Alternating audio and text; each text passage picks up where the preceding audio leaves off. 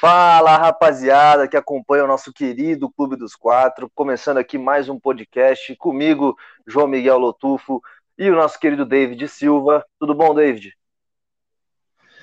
Boa tarde, João. Boa tarde, amigos ouvintes. Como costumo dizer, boa noite, bom dia, depende da hora que esse pessoal tá, tá ouvindo nosso podcast. Tudo certo sim, João. Ah, os que a gente acompanha mais ou menos, né? Um pouco, verdade, mais ou menos. Bom, como a gente não é muito de costume aqui, a gente fala mais sobre os pré-jogos, a gente faz uma análise dos confrontos, mas hoje a gente tem notícias, né, dos clubes. O São Paulo hoje pega o Racing abrindo a fase eliminatória da Taça Libertadores da América. O que esperar desse confronto do São Paulo, que ó, pode ter jogador forte pintando aí, hein, David? Tem informação, não tem? É, rapaz, o São Paulo pega o Racing, o São Paulo nunca venceu o Racing, né? Em toda a sua história aí. É, é claro que uh, o São Paulo não enfrentava o Racing desde os anos 50 ali, né? E foi enfrentar agora na fase de grupos da Libertadores, não venceu, né? Foi uma derrota e um empate. E agora tem o Racing pelas oitavas de final. O primeiro jogo é aqui no Morumbi, um jogo que o São Paulo pode ser vida ou morte para o São Paulo e para o técnico Hernan Crespo, né? Vamos, vamos ver como que vai sair hoje, porque tem que fazer resultado hoje, tem que vencer para ir com um bom resultado para a Argentina, né? Que na Argentina é bem complicado jogar. Acredito eu que o São Paulo vem com, vem com o time completo. Eu sei que o, o Elton vai ganhar a vaga do, no lugar do Reinaldo. Basta, basta ver, né? É, se ele vai vai colocar essa teoria na prática, né? Essa teoria que a gente sempre faz aqui, às vezes dá errado e às vezes certo. Mas vamos ver se ele vai fazer essa mudança. E, cara, o São Paulo tá tendo aí uma chegada de um atacante conhecido pelo São Paulo, jogou em 2006, 2016 pela equipe do São Paulo. Em pouco tempo se tornou xodó da torcida, um ídolo, não, não ganhou títulos, né, com, com o São Paulo, mas levou o clube paulista uma semifinal de Libertadores, que é o Caleri. O Caleri ali, ele tá enrolado, vamos dizer assim, né? É, o São Paulo fez a primeira proposta, não agradou nem, nem, nem a equipe do Caleri, nem o próprio Caleri, e aí o São Paulo foi e fez uma segunda proposta. Essa proposta, João e amigos ouvintes, agradou o, o Caleri. Basta saber a resposta do time do, do Caleri, né? É, é Maldonado, Deportivo Maldonado, né, né, João? Então basta saber, o São Paulo está esperando só a liberação do clube Deportivo Maldonado, que tem todos os direitos do Caleri. Então, ali, ali assim, eu diria que um ok do clube do Uruguai, o Caleri já está no São Paulo. Pelo Caleri já, já jogaria hoje, João. Vamos esperar os próximos capítulos aí dessa novela Caleri.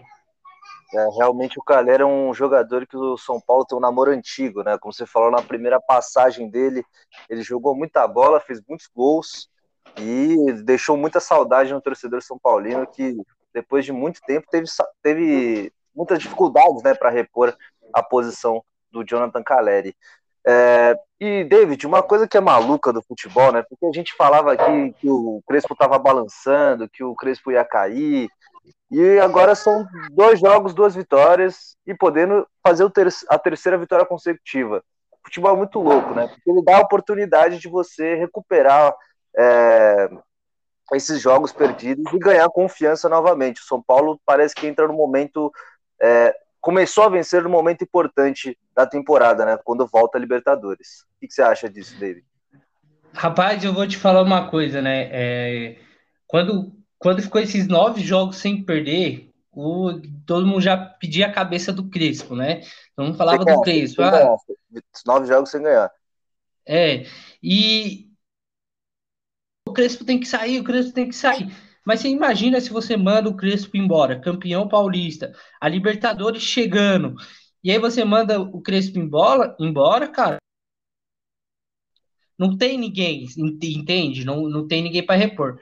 Mas, como ganhou essas duas vitórias aí do, do Internacional, Bahia, do Bahia penou um pouco, né, João? É bem verdade que São Paulo sofreu e também é bem verdade misto. Vamos considerar isso também. mas é um momento bom, sim. Um momento que São Paulo jogou com raça contra o Internacional, é, jogou mal o primeiro tempo contra o Bahia, mas também não sofreu tanto assim, né? Teve bola na trave, o Bahia chegou, porque o Bahia é uma equipe boa. Mas o que eu pego de positivo do jogo do Bahia para o jogo do Racing? O Racing ele vai vir a mesma coisa que veio contra que veio o Bahia, né? Vai tentar, vai tentar achar um espaço na defesa do São Paulo para tentar encaixar um gol e se fechar. O Bahia não conseguiu achar o gol. O São Paulo no segundo tempo melhorou, atacou mais e achou o gol numa jogada Cruzeiro, que primeira vez que ele fez o gol de cabeça, né? Foi, foi nos finais. Então é isso que o São Paulo tem que fazer. Com calma, o primeiro tempo não deu, você tem mais 45 minutos. Vamos lá e que, que dá. Mais 45 minutos, você joga no seu estádio. E, e no, no estádio, João, vai ter uma provocação ali contra os argentinos, né? É, é, não sei se vocês vão lembrar, mas tem, tem aquela voadora do, do Luiz Fabiano no argentino contra o River Plate, acho que foi em 2004, assim, não, não, me engano, que ele que é aquela famosa frase dele, né? Prefiro ajudar na briga do que bater um pênalti. Vai ter uma bandeira dessa no Morumbi, né? Então, uma provocação dos argentinos, isso que é legal. Então, o São Paulo entrando em campo hoje tem que olhar aquela imagem. É, claro, sem violência, por favor, não tô, não tô generalizando a violência aqui, né? Mas São Paulo tem que entrar e, e, ver aquela imagem e falar, pô, é assim mesmo que tem que jogar, com raça e vontade. Quem sabe? Dar uma voadora. Às vezes é bom, né, João? Às vezes é bom ou não. Mas é, é um ânimo, por mais que o São Paulo não jogou nada contra o Bahia. Traz um ânimo, sim, bom para o São Paulo. E vamos ver. É, é, a gente sempre fala que é alguma coisa do. Fala que vai ser bom ou não, e aí acaba o São Paulo jogando muito mal. Mas vamos esperar até nove e meia da noite, João. Isso mesmo, nove e meia da noite, São Paulo e Racing. Hoje o São Paulo é o único clube brasileiro que joga pela Libertadores.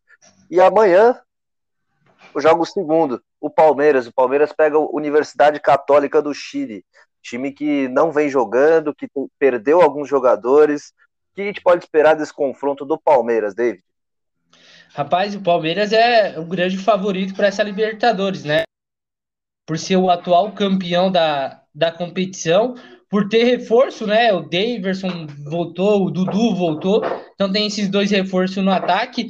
Então, o, o, Palmeiras tem que ir lá e fazer jus, né? O seu time, fazer jus que vem fazendo no Campeonato Brasileiro e chegar lá e vencer, tem que sair com o resultado positivo. Ah, mas é fora, Universidade Católica, né? É, é difícil de jogar fora. É difícil, mas o Palmeiras tem que tem que fazer valer a pena o tanto no elenco, né? Porque agora você imagina, né? Se o Palmeiras vence lá, João, vem com um resultado muito bom para São Paulo. Então aí você joga com mais tranquilidade aqui. E agora se perde, aí, come, aí volta toda aquela discussão sobre o trabalho do, do Abel Ferreira, né? Pô, o cara ganha, tá ganhando o brasileiro, ganha do Santos, chega contra uma universidade católica e, e perde, né? Caso caso isso acontecer. Mas eu espero o Palmeiras propando o jogo, né? É, buscando mais o ataque, como fez com o Santos, aos 20 minutos o Palmeiras já estava com 2 a 0 porque buscou o ataque a todo momento. Eu espero que o Palmeiras saia assim com vitória e que busque busque o gol a todo momento, como vem buscando na, no Campeonato Brasileiro, João. É, lembrando que o confronto do São Paulo quando do Palmeiras eles se cruzam, né? Então, o vencedor de Palmeiras Universidade Católica enfrenta o vencedor de São Paulo, o Racing. Podemos ter um, um clássico logo nas quartas de final da Taça Libertadores da América. Seria demais, seria demais para o futebol brasileiro ter um Palmeiras e São Paulo novamente. De novo, é, né? É, novamente na, na Libertadores. É. Bom, Cê, falando do Palmeiras, amanhã... Opa, pode falar. 2005 e 2006, as duas equipes se enfrentaram pela Libertadores e as São Paulo passou. Então o Palmeiras tem aí, eu acho que não é bom para o Palmeiras não, viu? Se Palmeiras tá tratando tá de com, com o São Paulo. Será que agora que o Palmeiras é, acaba então, com o tabu? Então, porque a gente, a gente sempre analisa é, os confrontos, né? São Paulo leva uma grande vantagem sobre o Palmeiras em jogos eliminatórios, principalmente em Libertadores. Então, se, a, se analisar assim, João, não é bom pro Palmeiras, não, viu? Não é bom, não. Ainda mais que o São Paulo ganhou o Paulista em cima do Palmeiras, rapaz. Acho que se fosse o Palmeiras, torceria bem contra o São Paulo. Complicado mesmo. Bom, falamos dos dois clubes da, que estão na Libertadores, né, os paulistas que ocupam lugar nessa fase eliminatória da Libertadores, nas oitavas de final. Vamos falar do, do clube que foi eliminado na fase de grupos, né? O Santos, que pega o Independiente na Vila Belmiro, é, às 7h15 da noite, partida válida pelas oitavas de final da Sul-Americana. E o Santos tem uma novidade, não no, no, time, mas no número da camiseta. O nosso querido Gabriel Pirani, né, que a gente vem elogiando muito aqui no nosso podcast, é, assumiu a camisa 10 do Santos, pelo menos, nessa competição da Copa Sul-Americana. Merecido, David? Rapaz, eu não sei se merecido, porque a camisa 10 do Santos é pesada, viu? É pesada, principalmente porque Pelé já vestiu ela, né? Então já começa por aí por ser pesada. Camisa do Santos em si é pesada, né, João? Você tem essa grande responsabilidade de vestir a 10, que já foi, que é do, do rei do, do futebol, né? Eu não sei como não aposentou esse número, né? Mas não sei, eu não sei se merecido, assim, se tá na hora de dar essa responsabilidade pro, pro Pirani, mas é igual você falou, a gente vem elogiando ele, né? Pelas atuações dele, ah, merece, merece sim, porque não? O Santos está em falta de um 10 e, e achou um 10, né? Vamos ver até quando esse 10 fica. Né? O Gabriel Pirani, que a gente sabe que jogador tem isso, né, João? É, tá jogando bem, a gente vem, elogia e depois de alguns jogos não joga bem, a torcida e tal. Mas está sendo um, uma válvula de escape para o Diniz, viu? O Gabriel Pirani, ele é um jogador que o Diniz pode usar bastante aí também na Sul-Americana. Vamos ver se o Santos vai, vai entrar com fome. Ele perdeu para o Palmeiras, então tem que entrar e ele não pega uma. Não é vida fácil, não. Independiente não, não vai, vai ter complicação. Então, tô olho aí no, no Diniz, porque a gente não sabe, né? Agora que o perdeu para o Palmeiras, e aí o Diniz, vamos ver como ele vai querer montar essa equipe do Santos contra o Independiente, João. Pois é. é e um, um dado interessante do técnico Fernando Diniz é que ele nunca passou é, dessa fase eliminatória da Sul-Americana. Já, teve, já jogou com o Atlético Paranaense, já jogou com o Fluminense e já jogou também o ano passado com a equipe do São Paulo e nenhuma ele conseguiu passar, todas ele foi eliminado. E terminando aqui o assunto Pirani, é interessante isso porque o Carlos Sanches estava voltando de lesão, teve aquele jogo espetacular contra o Grêmio, parecia que já ia roubar a posição do Pirani, e depois disso ele, o Pirani se sentiu muito à vontade com, com uma sombra é, no seu lugar, né? Uma sombra na sua posição. E ele tem jogado muito bem, tem sido um dos principais jogadores do Santos. Vamos ver se ele consegue manter é, esse bom futebol apresentado com a camisa 10 do Rei, do Rei Pelé, que, como você já falou, é extremamente pesada, não é qualquer jogador que pode vesti-la. Bom, agora para finalizar, né, vamos falar do Corinthians. O Corinthians que é aquele vence ali, empata ali, perde ali, uma irregularidade é, muito grande, mas tem uma boa notícia para o torcedor corintiano, né? Parece também outro velho conhecido, né? Parece que agora os clubes estão buscando velhos conhecidos, tal. Renato Augusto, grande jogador em 2015, 2013 também, jogador que foi para a seleção brasileira com a equipe do Corinthians, pode estar voltando é, ao clube brasileiro. O que você tem de informações dessa contratação, meu querido David? Rapaz, eu vou te falar uma coisa. É, eu tenho um ódio do Renato Augusto desde 2018, que ele perdeu aquele gol contra a Bélgica. Rapaz, se ele chuta no outro canto, o Brasil ali eliminaria a Bélgica. Mas enfim, vou, vou, dar, uma, vou dar um desconto pro Renato Augusto, né? É um baita de um jogador. Se chegar, agrega muito para o Corinthians. E o seguinte, o Renato Augusto temos valor assim, mas o, parece que ele aceitou o que o Corinthians propôs a ele, né? E, e como a gente sabe que o Corinthians não tem essa aquisição financeira, mas parece que agradou muito o Renato Augusto. Renato Augusto só está esperando a liberação do clube chinês ele, vamos dizer assim, tá sem clube, né? Não vai jogar mais por essa equipe chinesa, só tá esperando aquela rescisãozinha, receber o que tem para receber e vir pro Corinthians, né?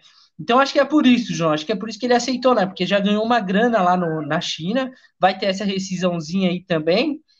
Então, então a informação é essa.